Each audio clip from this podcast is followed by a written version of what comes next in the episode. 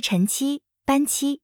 六朝的漆器，从其产量和生产规模来看，已不如汉代那样发达。由于这一时期的政治局面极端混乱，北方部落的相互兼并，南方朝代的短促更替，战祸几乎没有中断过，因而形成我国历史上生产凋敝的过度堕漆。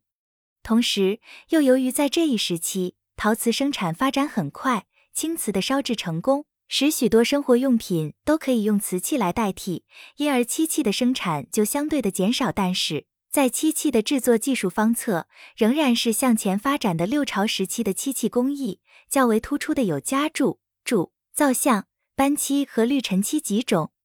斑漆用几种颜色漆交混而产生斑纹的一种漆器，或用单色漆显出深浅不同的斑纹，实际是一种彩漆。这种斑漆应是现在漆器制作中变涂技法的前身，后续发展为宋代漆皮工艺。绿沉漆是色漆的新发展。绿沉色就是一种暗绿色，如雾沉在水中，其色深沉静穆，故称绿沉。